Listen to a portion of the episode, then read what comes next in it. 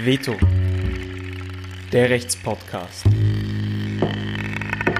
Mit Lisa Wölfel und Melinda Franzke. Hallo und herzlich willkommen zu unserer Folge zum Maßnahmenvollzug, der von manchen als härteste Strafe Österreichs bezeichnet wird. Was genau der Unterschied zum normalen Gefängnis ist und wieso es bei der Maßnahme so viele Probleme gibt, klären wir heute mit Juristin und Psychologin Magister Monika Stemkowski. Sie hat ihre Dissertation über das Thema geschrieben.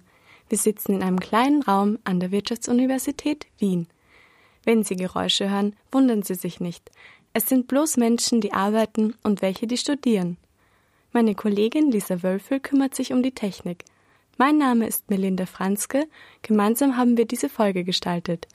Veto ist ein Projekt des Forum Kritische Juristinnen. Viel Vergnügen beim Zuhören.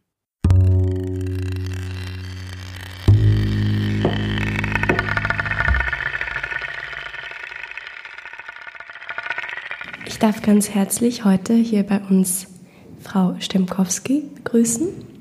Guten Morgen. Hallo, guten Morgen. Und neben mir ist Lisa Wölfel und sie wird sich um die Technik kümmern. Wie würden Sie einer Person, die sich noch nie mit dem Maßnahmenvollzug auseinandergesetzt hat, das erklären? Im Prinzip geht es darum, dass wir in Österreich im Strafrecht ein sogenanntes zweispuriges System haben. Das bedeutet, Grundsätzlich kann nur eine Person bestraft werden, die schuldhaft gehandelt hat. Schuld setzt aber persönliche Verantwortlichkeit voraus. Gleichzeitig ist es so, dass es Personen gibt, die aufgrund einer psychischen Erkrankung nicht schuldhaft sind, nicht schuldhaft sein können im Sinne des Strafrechtes, weil sie nicht verantwortlich gemacht werden können für ihre Taten. Von diesen Personen kann aber gleichzeitig eine Gefährlichkeit ausgehen, und aufgrund dieser Gefährlichkeit haben wir den sogenannten Maßnahmenvollzug. Das ist die Abkürzung dafür, dass es um den Vollzug freiheitsentziehender, vorbeugender Maßnahmen geht. Diese Personen können somit nicht verurteilt und in den Strafvollzug, äh, Strafvollzug äh, geschickt werden wie Personen, die grundsätzlich psychisch gesund sind.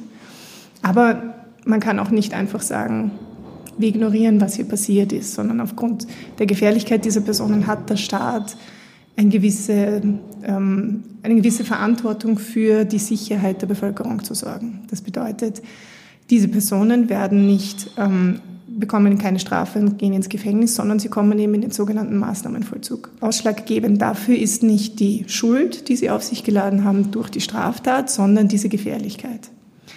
Und darin liegt auch der große Unterschied, den wir zum Strafvollzug sehen, nämlich dass diese Personen nicht für eine bestimmte Dauer in den Maßnahmenvollzug kommen. Wenn sie jetzt eine Strafe begehen, dann bekommen sie, weiß ich nicht, zwei Jahre und nach zwei Jahren werden sie garantiert entlassen. Im Maßnahmenvollzug ist das anders. Eine Einweisung in den Maßnahmenvollzug erfolgt nämlich auf unbestimmte Zeit. Das heißt, es ist nicht von vornherein klar, wie lange die Person sich dort befinden muss, was natürlich für die Untergebrachten ähm, einen ganz massiven Belastungsfaktor darstellt. Die Personen müssen so lange im Maßnahmenvollzug bleiben, solange die Gefährlichkeit, die ich schon erwähnt habe, weiterhin besteht. Das heißt, solange damit gerechnet werden muss, dass sie aufgrund dieser psychischen Erkrankung, die bei ihnen vorliegt, weitere Straftaten begehen werden. Einmal im Jahr muss gerichtlich überprüft werden, ob diese weitere Anhaltung notwendig ist. Ähm, dafür können Gutachter herangezogen werden, werden es auch in den meisten Fällen in der Praxis. Das ist aber nicht zwingend gesetzlich so vorgesehen. Vielleicht einmal so als erste Idee, worum Vielen es geht. Vielen Dank, ja. Das Gesetz spricht von einem Zustand geistigen und seelischen Abartigkeit höheren Grades. Ist das nicht eine totale Abminderung der Person? Die Terminologie, die Sie ansprechen, stammt aus dem Jahr 1975. Seit damals haben wir diese Zweispurigkeit. Vorher gab es das in der Form nicht. Das war insofern damals auch ein, sagen wir mal, sehr humanistischer Gedanke, zu sagen, Personen, die psychisch krank sind, sollen nicht in derselben Art und Weise behandelt wie, wie Personen, die komplett verantwortlich gemacht werden können für ihre Taten. Aber natürlich gerade bei der Terminologie hören wir, dass es aus den 70er Jahren stammt. Das hat dieser Paragraph 21, der das regelt, ähm, seit damals dieser Absatz 1 keine Novellierung erfahren. Das heißt, das ist die ursprüngliche Formulierung. Und natürlich gibt es an dieser Formulierung seit sehr vielen Jahren Kritik. wie an vielen anderen Punkten auch.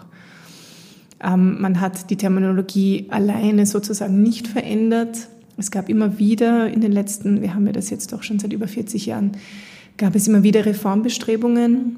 Gerade erst in den letzten Jahren war es ja auch medial sehr präsent, der Maßnahmenvollzug. Und da war natürlich eine der Forderungen und eine der Vorschläge, was geändert werden könnte, wäre diese Terminologie. Die Maßnahme wird manchmal als härteste Strafe in Österreich bezeichnet. Ist das korrekt? Stimmen Sie dem zu?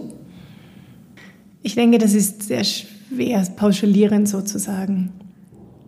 Ein Faktor, den ich bereits angesprochen habe, der eine extreme Belastung für die Betroffenen darstellt, ist die Unsicherheit, wie lange sie sich dort aufhalten müssen. Wenn ich eine Strafe bekomme, ein ganz konkretes Ausmaß, eine zeitliche Dauer, kann ich mich darauf einstellen. Bei all den Nachteilen, die es hat, im Strafvollzug zu sein, weiß ich, an diesem Tag ist es vorbei. Ich kann auch auf eine frühere bedingte Entlassung hoffen, nach der Hälfte oder nach zwei Drittel der bereits abgesessenen Strafzeit. Diese Möglichkeit besteht im Maßnahmenvollzug nicht, sondern ich habe jedes Jahr diese, diese Überprüfung, diese gerichtliche und muss jedes Jahr neu hoffen, bedingt entlassen zu werden. Das heißt, ich kann mich nicht auf eine Zukunft einstellen. Man lebt in ständiger Unsicherheit. Man lebt in ständiger Unsicherheit und die Gefahr ist hier natürlich groß, dass sich das sogenannte Hospitalisierungsphänomen einstellt. Das bedeutet, dass Menschen aufgrund dieser großen Hilflosigkeit, die sie erleben, dass sie keine Kontrolle haben über ihr Leben, auch gar nicht mehr bestrebt, oder das ist vielleicht der falsche Ausdruck, aber sehr sich daran gewöhnen, in ihrem Leben fremdbestimmt zu sein. Man sieht das bei Personen, die ähm, auch langstrafig sind, also sehr lange auch in einer Strafhaft waren. Sie müssen sich das so vorstellen, sie sind komplett fremddeterminiert, ja, auch in der Strafhaft natürlich. Ja. Es gibt es gibt Regeln, an die sie sich halten müssen. Sie teilen sich vermutlich die Zelle mit jemandem, den sie sich nicht aussuchen. Sie können nicht bestimmen, was sie essen. Sie können nicht bestimmen, wo natürlich nicht, wo sie hingehen. Sie haben auch für die Zeit, die sie freie Zeit haben, sie müssen ja arbeiten, aber für die Zeit, die sie freie Zeit haben, auch extrem eingeschränkte Möglichkeiten. Und das alles ist die Strafhaft, wo sie zumindest wissen, wann sie endet. In der Maßnahme wissen sie auch das nicht. Das heißt, das ist natürlich ein ähm, massiver Belastungsfaktor. Ob es insgesamt härter ist als Personen, die beispielsweise für 10, 15, 20 Jahre eine Strafe bekommen haben, ob es härter ist, als in Justizanstalten untergebracht zu sein. Also es kommt natürlich auch die, das Erleben quasi von Personen, die im Maßnahmen oder Maßnahmenvollzug oder in der Strafhaft sind, sehr stark darauf an, wo jemand untergebracht ist. Insofern denke ich, ist es schwer, das so pauschalierend zu sagen. Aber ein Mensch verbringt dort durchschnittlich 7,1 Jahre. Ist das gerechtfertigt? Das ist ja wirklich eine lange Zeit. Ich denke, das kommt darauf an, von welcher Ebene aus Sie es beurteilen. Als Gesellschaft geben wir uns diese Regelung mit dem Maßnahmenvollzug zu sagen, wir bewerten die Gefährlichkeit, die von diesen Personen ausgeht, so hoch, dass wir es gerechtfertigt finden, sie ihrer Freiheit zu entziehen. Ob natürlich diese Gefährlichkeit, wie sie angenommen wird, wirklich in allen Fällen immer so besteht, ist eine schwierige Frage. Es gibt Untersuchungen, die davon ausgehen, dass vier Personen zu Unrecht sozusagen eingewiesen sind, um auf eine Person zu kommen, die wirklich zu Recht eingewiesen ist. Andere Studien sprechen noch von anderen Zahlen. Hier befinden wir uns in diesem ganz schwierigen Bereich dessen, das einzuschätzen ist, was wird eine Person in Zukunft tun, welche Gefährlichkeit geht von der Person wirklich aus obwohl wir dafür inzwischen sehr gute Instrumente haben, bleibt immer ein, ein großer Unsicherheitsfaktor dabei. Wir treffen im Prinzip die politische Entscheidung zu sagen, wir gehen auf Nummer sicher. Und ich denke, das ist etwas, was wir in unserer Gesellschaft in vielen Bereichen heute sehen, dass Sicherheit ein ähm, extrem hoch bewertetes Gut ist, für das wir bereit sind, andere Güter hinteranzustellen wir leben auch ein bisschen in dieser Illusion, dass wenn wir uns nur genug anstrengen, wenn wir nur auf genug andere Rechtsgüter vielleicht verzichten, diese Sicherheit dann gewährleistet sein wird.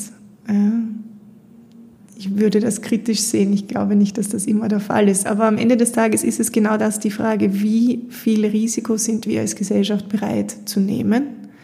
Und im Bereich des Maßnahmenvollzuges sehen wir speziell würde ich sagen, in den letzten 10, 15 Jahren, dass wir äh, nicht wirklich bereit sind, ein Risiko einzugehen. Also Österreich hat Angst vor den Menschen, die dahinter Gittern sind.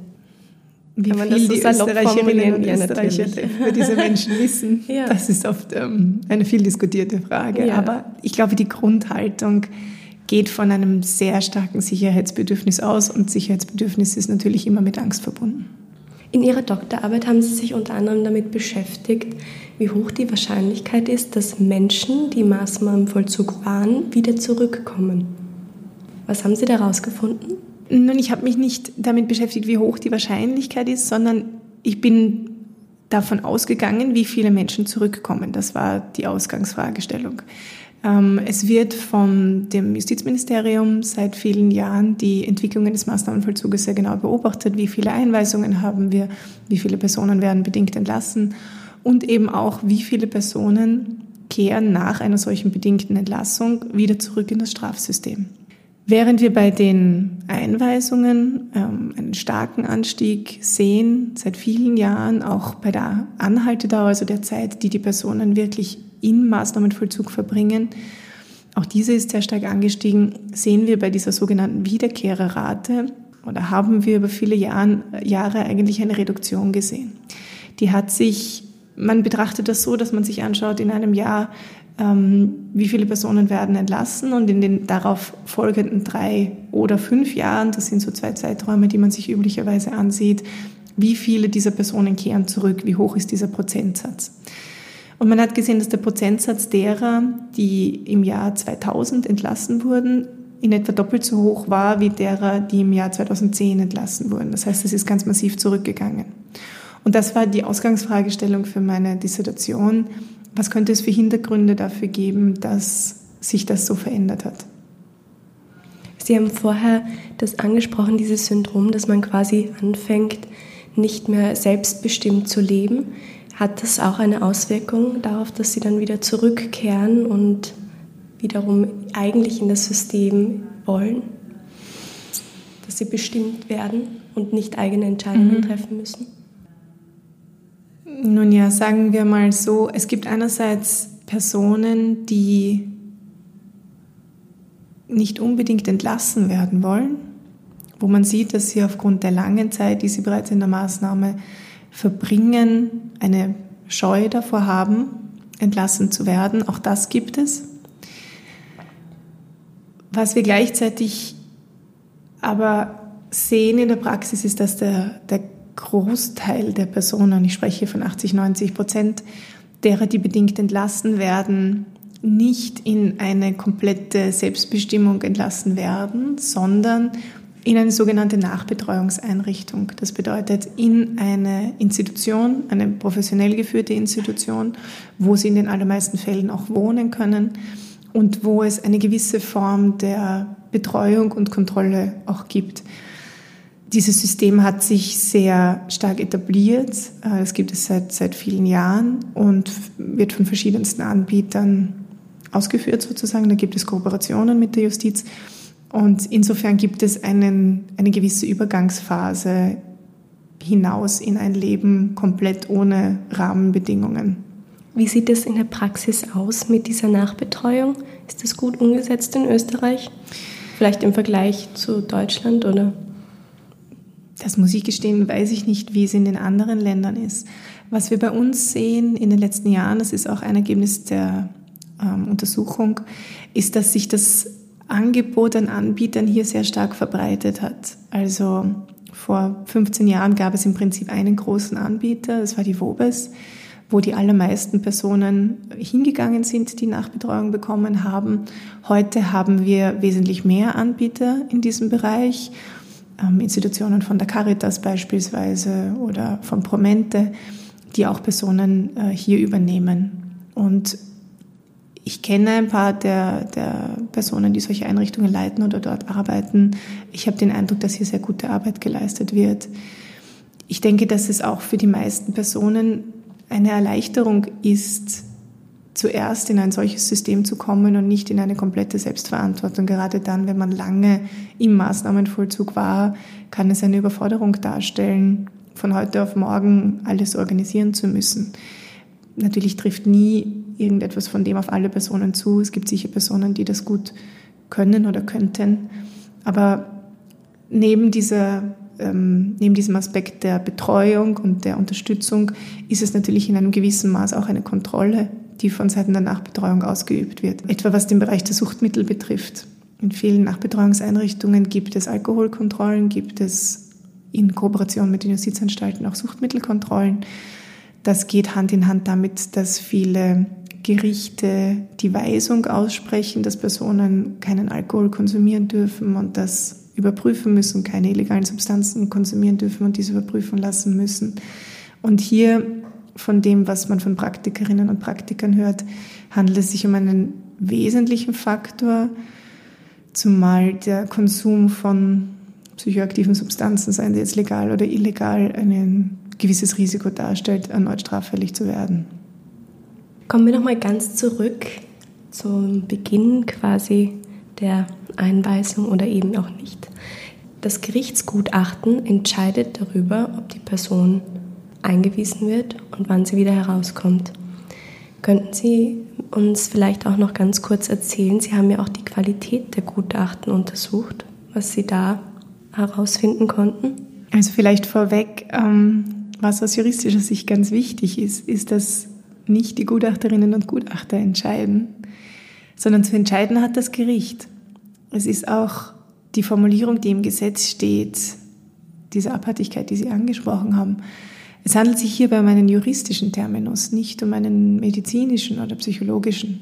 Natürlich stellt das ähm, in der Praxis eine große Schwierigkeit dar, denn gerade dieses Wissen darum, um was für eine Erkrankung handelt es sich, wie groß ist die Gefährlichkeit, wird durch die Sachverständigen eingebracht. Aber die wirkliche Entscheidung liegt beim Gericht. Und es wird ja immer wieder von den Sachverständigen als die heimlichen Richterinnen und Richter gesprochen. Ich denke, hier muss man gut aufpassen und hier sollten die Gerichte auch wirklich ihre Funktion als entscheidendes Organ auch wirklich wahrnehmen. Das bedeutet, auch die Sachverständigengutachten zu hinterfragen. Sie können das, was die Sachverständigen können, natürlich nicht und das müssen sie auch nicht. Dafür bedienen sie sich ihrer und dafür sind sie da. Aber diese zu hinterfragen, diese wirklich gut zu verstehen und sich dann eine eigene Meinung dazu zu bilden, das ist die Aufgabe des Gerichtes. Und ich denke, das ist schon wichtig, dass das passiert.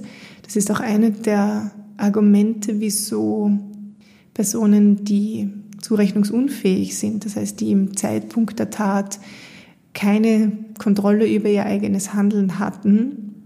Hier gibt es immer wieder die Forderung, dass diese Personen doch nicht im Justizsystem untergebracht werden sollten, sondern ausschließlich im Gesundheitssystem. Und eines der Gegenargumente da, ähm, als eines der Gegenargumente wird hier ins Treffen geführt, dass die Entscheidungen und die Kontrolle bei unabhängigen Gerichten liegen sollte und nicht bei medizinischem Personal im weitesten Sinn. Ja. Es soll also Rechtssicherheit geschaffen werden. Genau, auch mit einem mit einem guten Rechtsschutz, was Vorgehen gegen Entscheidungen beispielsweise betrifft. Ja. Hier gab es ja in diesem neuen Gesetzesvorschlag, der vor zwei Jahren vorgestellt wurde oder letztes Jahr vorgestellt wurde, ähm, das war eines der Argumente, wieso man sich in diesem Gesetzesvorschlag dafür entschieden hat, das Ganze im, justiziellen Bereich zu belassen. Aber kommen wir zu den Gutachten zurück. Genau, ich ähm, wollte Sie eh fragen, was macht eigentlich ein gutes Gutachten aus? Ähm, also, Welche Kriterien werden da herangezogen? Mhm. Was ich auch für meine Dissertation an Kriterien herangezogen habe, ist ein Katalog, der im Jahre 2005 oder 2006 ähm, publiziert wurde und verfasst wurde durch ein deutsches Gremium von Expertinnen und Experten aus dem juristischen, psychiatrischen, psychologischen Bereich. Die Bötticher et al. haben das damals publiziert. Und es umfasst eine Vielzahl an Kriterien, die einerseits Rahmenbedingungen vorgeben für den, den Aufbau, sozusagen das, das Handwerkszeug eines Gutachtens, was muss hier alles enthalten sein, aber auch dafür, wie vorgegangen werden soll, welche Informationen sollen herangezogen werden. Neben dem Akteninhalt muss natürlich das Gespräch geführt werden mit den Betroffenen. Es können auch sogenannte Fremdanamnesen gemacht werden. Das heißt, es kann beispielsweise mit dem Betreuungspersonal gesprochen werden, mit Angehörigen etc. Also die Art und Weise, woher die Informationen stammen. Dann die Art und Weise, wie diese Informationen auch verarbeitet werden, wird das abgeglichen mit Wissen, das wir aus der Literatur haben, was beispielsweise Rückfallrisiken betrifft, ähm, wird hier ein, ein Herzstück sozusagen eines solchen Gutachtens, das gefordert wird, ist eine, eine Art Deliktshypothese. Das heißt, dass aufgrund der Informationen, die vorhanden sind, durch den Gutachter oder die Gutachterin eine Hypothese erstellt wird, wie es zu diesem Delikt gekommen ist, was sind die individuellen Faktoren, die dazu geführt haben in diesem konkreten Fall? Und was bedeutet das auch für die zukünftige Gefährlichkeit einerseits, wie hoch muss diese Gefährlichkeit eingeschätzt werden? Und welche Maßnahmen können ergriffen werden, um dieser Gefährlichkeit entgegenzuwirken. Das heißt, wir haben hier einen, einen sehr umfassenden Katalog an Kriterien, die erfüllt sein sollen, um von einem handwerklich guten Gutachten sozusagen sprechen zu können. Also diese Kriterien sind verbindlich? Ist der Gutachter daran gebunden? Nein, der Gutachter ist nicht daran gebunden. Es gibt bei uns in Österreich keinerlei verbindliche Gutachtenskriterien. Es obliegt der freien Beweiswürdigung des Gerichtes zu sagen, ich sehe dieses Gutachten als qualitativ so hochwertig an, dass ich es meinem, meiner Entscheidung zugrunde lege. Für ein Gerichtsgutachten wird laut der Gerichtsguthaberin Gabriele Wörgötter teilweise 100 Euro gegeben, bis zu 3000 Euro bezahlt. Welche Erfahrungen haben Sie da gemacht? Sie sprechen einen sehr wichtigen Bereich an, nämlich die Honorierung der Gutachterinnen und Gutachter. Das ist ein Punkt, der seit vielen Jahren stark in der Kritik steht. Die Bezahlung für ein Gerichtsgutachten regelt das Gebührenanspruchsgesetz. Die große Frage, die sich hier stellt, ist, es gibt im Gebührenanspruchsgesetz gewisse Pauschalbeträge, die vorgesehen sind für gewisse Leistungen. Da geht es nicht nur um psychiatrische Gutachten, sondern auch um andere Gutachten im ärztlichen Bereich. Allgemein allerdings nur um Gutachten, die Ärzte und Ärztinnen betreffen, was die Pauschalierung betrifft. Das heißt, psychologische Sachverständigengutachten werden nicht nach dieser Pauschalierung ähm, entlohnt. Die Pauschalierung, die herangezogen wird für psychiatrische Sachverständigengutachten, liegt in etwa bei 200 Euro. Das ist extrem wenig. Wenn Sie ein gutes äh, eine gute Expertise hier verfassen wollen, ist das zeitlich sehr aufwendig. Sie müssen sich die Akten beschaffen und gut durchsehen. Sie müssen Gespräche, vermutlich mehrere, führen mit der betroffenen Person. Sie, wie schon erwähnt, können Sie auch mit anderen Personen Gespräche führen. Sie könnten ähm, testpsychologische Untersuchungen machen.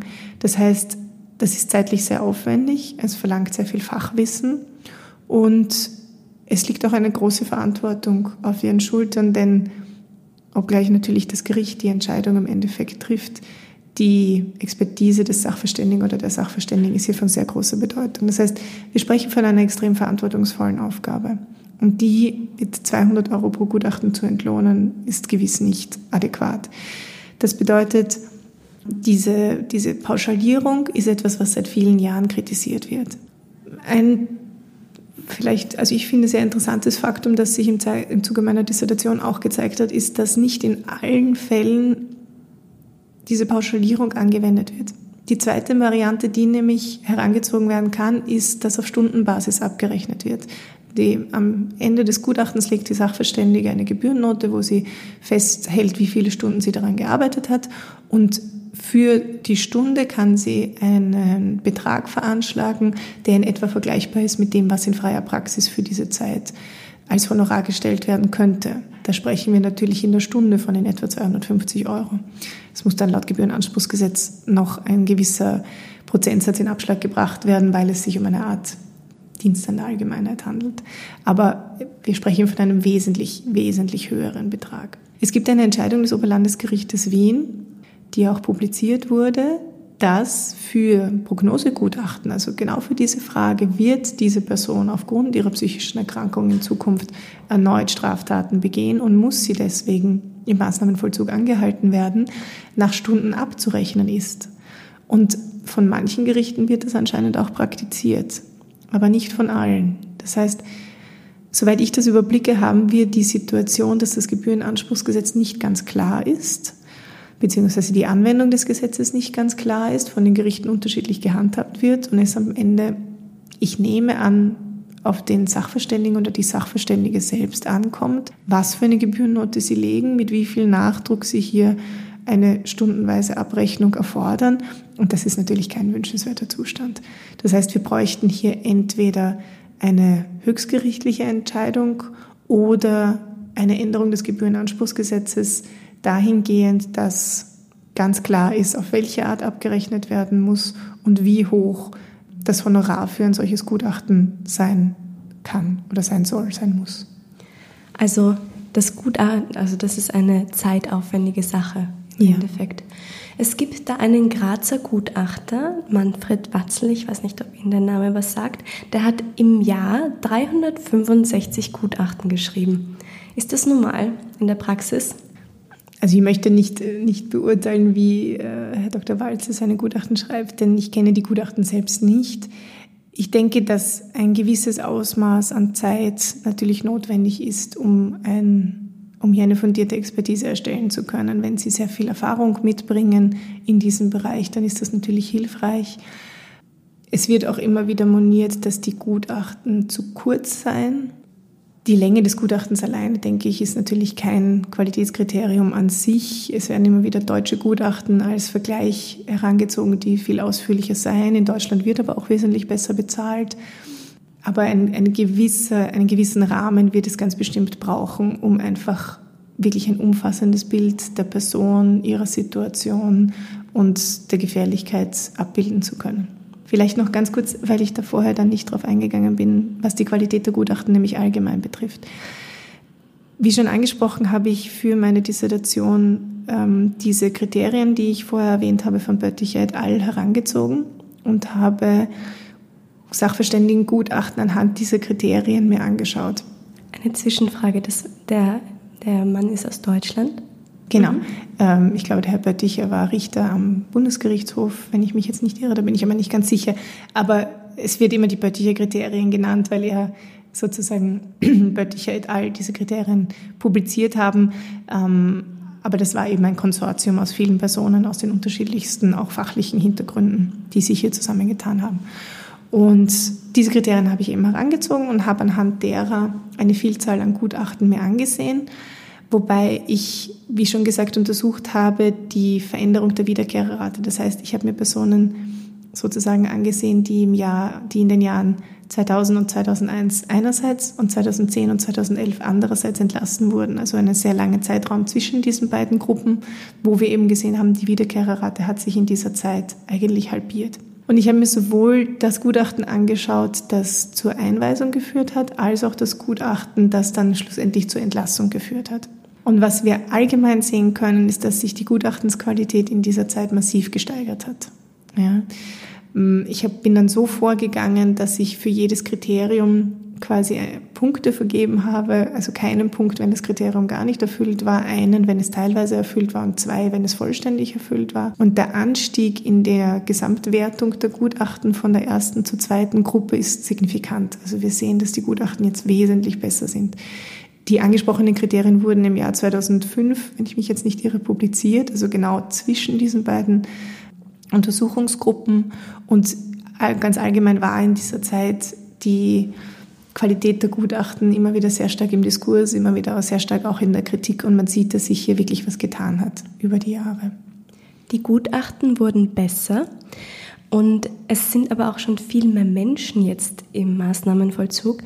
Aus der Antwort des Justizministeriums auf eine parlamentarische Anfrage geht nämlich hervor, dass am 1.7.2018 916 Menschen im Maßnahmenvollzug untergebracht waren. Und das ist ein deutlicher, deutlicher Anstieg. Wie können Sie sich das erklären? Die Gutachten werden besser. Es kommt zu einem Anstieg. Der Anstieg ist wirklich massiv. Ich, soweit ich weiß, ist das die höchste Anzahl an Personen, die wir jemals im Maßnahmenvollzug bisher hatten. Das heißt, wir müssen davon ausgehen, dass zwischen beinahe über 10 Prozent aller Personen, die sich im österreichischen Gefängnissystem, im Maßnahmensystem befinden, im Maßnahmenvollzug untergebracht sind. Das ist eine sehr hohe Anzahl. Die hohe Anzahl der Einweisungen würde ich nicht mit der Qualität der Gutachten insofern in Verbindung bringen, als glaube ich nicht anzunehmen ist, dass wenn die Qualität der Gutachten besser wird, weniger Personen eingewiesen werden. Allgemein wissen wir, dass die Population der Personen, die sich auch im Strafvollzug befinden, wesentlich höher ähm, belastet ist mit psychiatrischen Erkrankungen als die Allgemeinbevölkerung. Ja. Das heißt, wir haben auch im Strafvollzug viel mehr Personen, die an psychiatrischen Erkrankungen leiden, als sie es draußen auf der Straße finden werden. Das heißt, wenn es jetzt zu einer Straftat kommt, zu einem Ermittlungsverfahren kommt, dann muss entschieden werden, gibt es hier den Verdacht, dass eine Einweisung angebracht wäre, weil eine psychische Erkrankung vorliegt, weil jemand unter dem Einfluss dieser psychischen Erkrankung gehandelt hat. Wenn dieser Verdacht vorliegt, dann wird ein Sachverständigengutachten in Auftrag gegeben. Und allein aus dieser Tatsache, dass die, der, die Gesamtpopulation wesentlich stärker psychiatrisch belastet ist, ist sozusagen die Wahrscheinlichkeit, dass sie hier die Einweisungsvoraussetzungen insgesamt finden werden, relativ hoch verglichen mit der Allgemeinbevölkerung. Vereinfacht gesagt, je mehr Gutachterinnen und Gutachter hinzugezogen werden, desto eher gibt es die Wahrscheinlichkeit, dass es auch zu einer Einweisung kommt.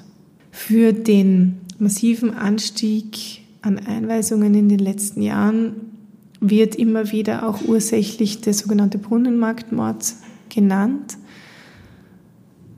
Hierbei hat ein psychisch kranker Mann am Wiener Brunnenmarkt eine Frau mit einer Eisenstange erschlagen. Das hat damals medial sehr viel Aufsehen erregt. Es wird immer wieder davon ausgegangen, dass das auch ein Faktum ist oder ein Faktor dafür ist, dass wir diesen massiven Anstieg bei den Einweisungen jetzt sehen. Also da ist eine ganz starke politische Komponente dahinter.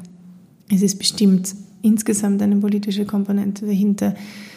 Gerade der Maßnahmenvollzug nach 21.1 nennen wir das, also die zurechnungsunfähigen Personen. Und bei dieser Person beim Brunnenmarkt hat es sich um eine solche gehandelt, reagiert sehr seismografisch auf solche Vorfälle. Und ganz grundsätzlich besteht ein, ein, ein, politischer Hintergrund für das Vorgehen in diesem Bereich. Es gab ja, ähm, ich glaube, im Jahr 2014, wenn ich mich jetzt nicht irre, diesen wurde dieser äh, Vorfall in Stein aufgedeckt, wo eine Person, die allerdings nach 21.2, also zurechnungsfähig, ähm, psychisch krank eingewiesen war, gefunden wurde, mehr oder weniger ähm, in einem ganz massiv schlechten körperlichen Zustand. Und das hat damals eine, eine Reformwelle sozusagen angestoßen. Es wurde vom damaligen Justizminister eine multidisziplinäre Kommission ins Leben gerufen, die, wo wirklich viele Expertinnen und Experten aus der Praxis vertreten waren, die dann einen, ein Reformpapier ausgearbeitet haben, ein, eine, um, ähm, ein Bündel an Vorschlägen, wie in diesem Bereich hier Reformen durchgeführt werden könnten. Ich denke, das wurde im Jahr 2015 publiziert, wenn ich mich nicht irre. Ähm, es gab dann nachher noch einen, es wurde ein Gesetzesvorschlag formuliert, der, glaube ich, im Jahr 2017 publiziert oder vorgestellt wurde durch das Justizministerium, aber dann nie in einen Gesetzgebungsprozess eingebracht wurde. Das ist das Stichwort. Es ist nichts passiert. Neu soll aber nach diesem Vorschlag die Entlassung der Unterbringung gestaltet werden. Heute ist es so, dass die Untergebrachten beweisen müssen, dass sie nicht mehr gefährlich sind. Und nach dem Vorschlag der Arbeitsgruppe soll nach Ende der Strafzeit bewiesen werden, dass sie nach wie vor gefährlich sind. Es wäre also eine Beweislastumkehr. Und wie, was würde das in der Praxis heißen oder wie könnten Sie das? Naja, Beweislastumkehr ist, glaube ich, eher ein zivilrechtlicher Terminus, denn wir befinden uns ja im Bereich des, des Strafrechtes, ähm, gibt es ja den Grundsatz der freien Beweiswürdigung durch das Gericht. Das heißt, in dem Sinn muss niemand irgendetwas beweisen, sondern das Gericht muss aufgrund der Beweise, die vorliegen, diese eben frei würdigen und zu einer Entscheidung kommen. Der Vorschlag, den die, den die Arbeitsgruppe gemacht hat, ist, dass bei den, man muss hier ja auch unterscheiden, grundsätzlich äh, dieser Paragraph 21, diese Maßnahmenunterbringung entscheidet sozusagen, unterscheidet zwei Arten von Maßnahmenvollzug beziehungsweise zwei Arten von Personen, nämlich diejenigen, die zurechnungsunfähig waren bei der Tat und die Rechnung, diejenigen, die bei der Tat zurechnungsfähig waren. Die Zurechnungsfähigen haben zwar grundsätzlich sozusagen gewusst, was sie tun, sind aber dennoch unter dem Einfluss einer so massiven psychischen Erkrankung gestanden, dass sie nicht vollwertig verantwortlich gemacht werden können für ihr Tun. Die zurechnungsunfähigen, wir nennen sie die 21.1er, weil es in 21 Absatz 1 geregelt ist, bekommen auch gar keine Strafe. Das heißt, da gibt es gar keinen Anhaltspunkt, für wie lange sie sich, während sie in den normalen Strafvollzug gegangen, dort befinden müssten. Die 21.2er, also die Zurechnungsfähigen, bekommen eine Strafe, die ihnen dann auf die Zeit in der Maßnahme angerechnet wird. Und der Vorschlag der Arbeitsgruppe hat sich darauf bezogen, dass die nach 21.2 Eingewiesenen, dass in diesen Fällen, wenn diese Strafzeit, die sie auch bekommen haben, zu Ende ist, bei jeder weiteren Überprüfung durch das Gericht besonders zu begründen ist, wieso sie weiterhin angehalten werden müssen. Also wieso diese nicht sozusagen flapsig gesagt, nicht einfach nur zu sagen, naja, sie sind ja noch gefährlich, sondern das wirklich umfassend zu begründen, ähm, was die Basis für die weitere Anhaltung ist. Wie wird es in der Zukunft aussehen? Glauben Sie, dass diese Gesetzesentwürfe umgesetzt werden? Ja, das ist die große Frage, die sich alle stellen, die in diesem Bereich ähm, tätig sind. Der ausformulierte Gesetzesvorschlag, der eben 2017 präsentiert wurde, das war noch unter dem damaligen Justizminister Brandstätter. Auch ein Vorgehen, das ich in der Form, glaube ich, sonst noch nie gesehen habe. Es, es gab einen ausformulierten Gesetzesvorschlag, an dem auch zwei Professoren der Universität Wien federführend ähm, beteiligt waren. Dieser Gesetzesvorschlag wurde präsentiert in einer Art Pressekonferenz durch das Ministerium, wurde auf der Homepage des Ministeriums publiziert, sowohl der vorgeschlagene Gesetzestext als auch die Erläuterungen dazu. Und Personen, die interessiert äh, waren oder, oder in diesem Bereich tätig waren, wurden eingeladen, Stellungnahmen abzugeben, die dem Justizministerium übermittelt werden konnten. Mehr ist aber dann eben nicht passiert. Also es wurde kein ähm, Ministerialentwurf draus, keine Regierungsvorlage draus. Ich vermute, das hat mit dem anstehenden Regierungswechsel damals zu tun gehabt, dass Minister Brandstätter das nicht noch einbringen wollte. Unter dem jetzigen Minister Moser wird immer wieder gesagt, es wird an diesem Bereich gearbeitet, es würde ein Gesetzesvorschlag kommen. Bis jetzt habe ich nichts gesehen quasi eine zähe Sache, wenn man das so salopp formulieren darf. ja, ich danke Ihnen vielmals für das Gespräch. Es war sehr informativ. Ich hoffe, unsere Zuhörerinnen und Zuhörer haben sehr viel gelernt. Ich habe es auf jeden Fall. Ich danke. Dankeschön. Ja, vielen Dank.